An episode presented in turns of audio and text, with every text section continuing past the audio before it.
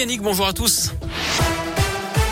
On commence par vos conditions de circulation. À Lyon, elles sont fluides actuellement. À la une, la cinquième journée du procès de Nordal Lelandais aujourd'hui devant les assises de l'Isère. Une journée qui s'annonce particulièrement éprouvante. Les images des agressions sexuelles sur ces deux petites cousines seront diffusées. Elles avaient 4 et 6 ans à l'époque. Les faits avaient eu lieu le même été que la mort de Maëlys en 2017. Lelandais était d'ailleurs le parrain de l'une des victimes. Les parents des fillettes viendront témoigner aujourd'hui. Maître Caroline Raymond et leur avocate.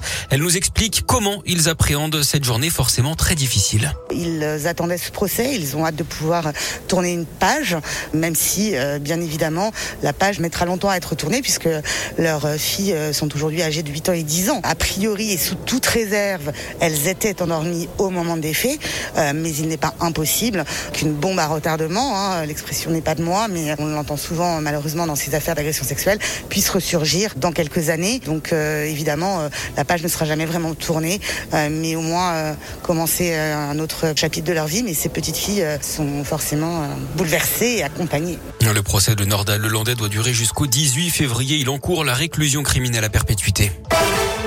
L'allègement du protocole sanitaire se précise dans les écoles. Jean-Michel Blanquer l'a confirmé ce matin. Il devrait intervenir au retour des vacances de février qui attaquent ce soir pour la zone B. Ce sera en fin de semaine prochaine pour nous.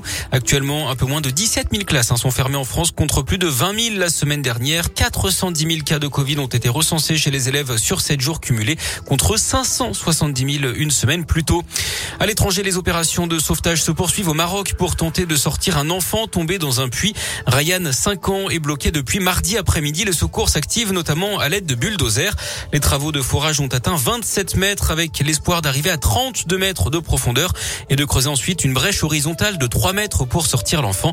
Une équipe médicale et un hélicoptère se tiennent prêts alors que le sauvetage pourrait avoir lieu dans la matinée. L'actu sport à Lyon, c'est du basket avec l'Asvel qui rejoue ce soir en Turquie en Euroleague. Les Villeurbanais qui affrontent l'EFS Istanbul à 18h30. En rugby, c'était pressenti, c'est désormais officiel. Pierre Mignoni quittera le loup à la fin de la saison. C'est le club hein, qui a annoncé le départ de son manager sportif un an avant la fin de son contrat. Il était arrivé à Lyon il y a sept ans après avoir été l'adjoint de l'ancien sélectionneur du 15 de France, Bernard Laporte, à Toulon. C'est lui qui avait réussi à faire monter le loup en top 14 et à le maintenir dans l'élite. Son successeur pourrait être Xavier Garbajosa qui se serait déjà mis d'accord avec le club lyonnais. Mignoni lui pourrait prendre la direction de Toulon. Il sera en tout cas sur le banc demain pour la 17e journée de top 14. Le Loup 3e reçoit le Stade français 10e à 17h. Et puis le coup d'envoi des JO d'hiver à Pékin, officiellement aujourd'hui avec la cérémonie d'ouverture à 13h. Ça va durer 15 jours. Les Bleus visent 15 médailles. Des jeux marqués par le Covid, mais aussi par le boycott diplomatique de certains pays comme les États-Unis et le Royaume-Uni, mais aussi et enfin par l'empreinte écologique avec 100% de neige artificielle sur les sites chinois. Merci beaucoup.